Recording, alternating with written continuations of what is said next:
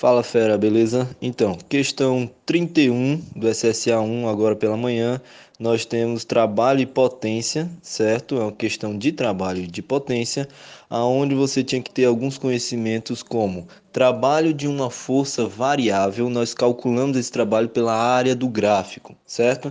E o gráfico dado pela questão é um gráfico que não vai produzir apenas uma figura geométrica. Nós vamos dividir em três figuras geométricas esse gráfico para calcular a área de cada uma delas. E nós vamos dividir em dois retângulos, certo? E um trapézio, tá bom? E aí nós cal calculando a área de cada um deles, no primeiro no primeiro retângulo a gente tem uma altura de 24 e uma base de 1, então base vezes altura, nós temos a primeira área.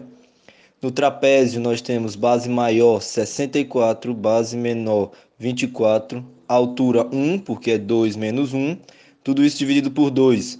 Então, nós vamos lembrar que a área do trapézio é base maior mais base menor vezes a altura dividido por 2. E aí nós calculamos a área do trapézio. É, e no segundo retângulo nós temos uma altura de 64 e uma base de 2, porque é 4 menos 2, nós temos uma base de 2.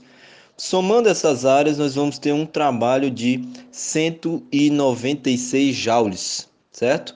Como na questão ele pede a potência média desse que essa força transferiu, exerceu, enfim.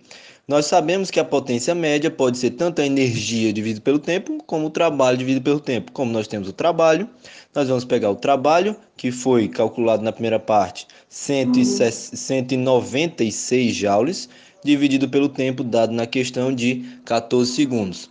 196 dividido por 14 dá exatamente 14 watts, letra E.